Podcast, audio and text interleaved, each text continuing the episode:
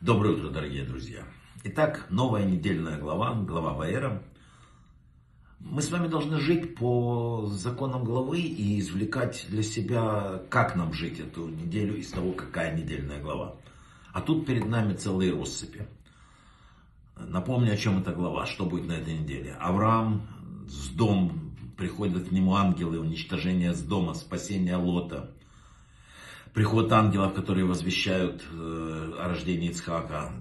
А после этого изгнание Ишмаэля. После этого, э, не, простите, после этого жертвоприношение Ицхака. Короче, эпохальные вещи. Давайте о некоторых поговорим. В первую очередь о Сдоме. Потому что очень уж похож вот этот э, Сдом на, на тот мир, в котором мы сейчас находимся. Я напомню, люди с дома были самыми богатыми людьми в мире. Земля с дома отличалась невероятным плодородием, золото, серебро, драгоценные камни. Жители с дома тряслись над своим богатством и боялись, что утратят их. Поэтому все их законы были направлены на том, чтобы как бы законсервировать вот свое, э, так сказать, хорошее положение. Всякий кормящий странников должен быть предан смерти. Чужака, посидевшего, который приходил с дома, его надо было обязательно ограбить. Если гость не помещался на кровати, его ноги должны быть отрезаны. Если кровать ему велика, его такими вытягивали. Прокрустова знаменитая ложа. Э, ну, есть еще всякие, например, э, там должен был паром, который возил к ним через реку, стоит 4 монеты, но если ты придумал себе что-нибудь другое, платил 8. Каждый житель из дома должен следить за поголовьем скота один день в году. А если у тебя скота нет, то ты должен два и так далее. Почему это так? От чего все произошло это? В доме все было, материальные ценности обладали высочайшей значимостью. А люди, ноль. Люди должны были приспосабливаться под требования имущества. Если кто-то не соответствовал размерам кровати, надо подогнать под них, иначе это причиняло дискомфорт кровати.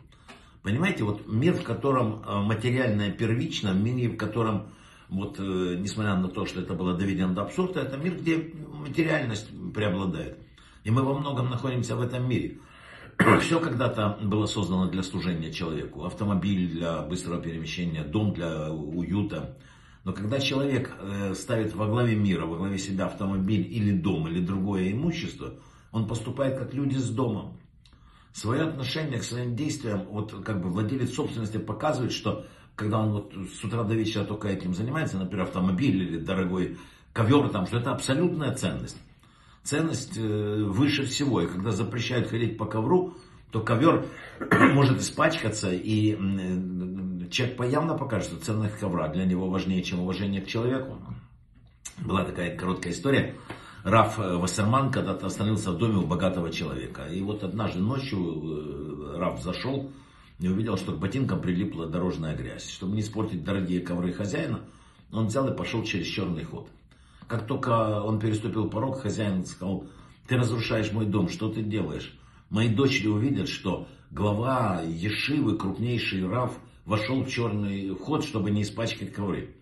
В таком случае они могут решить, что ковры важнее, чем э, человек и Ишива.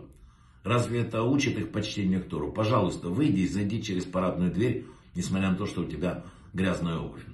Вот как написано, понимаете? Вот э, э, дом был уничтожен, потому что так мир существовать не мог.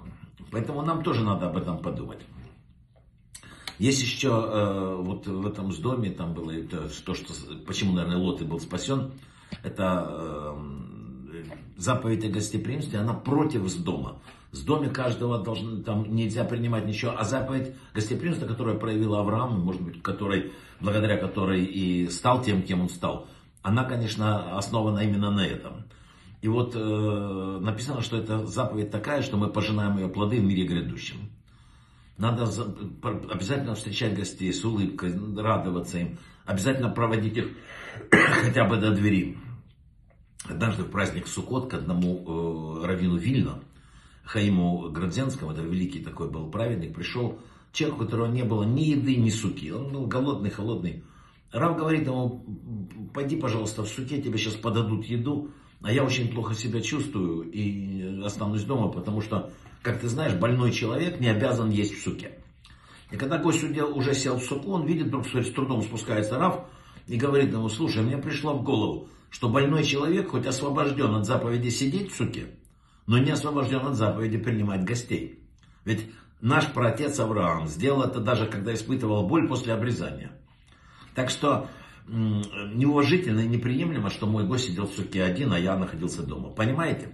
Короче говоря, гостеприимство это важнейшая заповедь. И вообще, человек, чувствующий, что заповедь это мешок с камнями, не торопится принимать на себя лишнюю заповедь.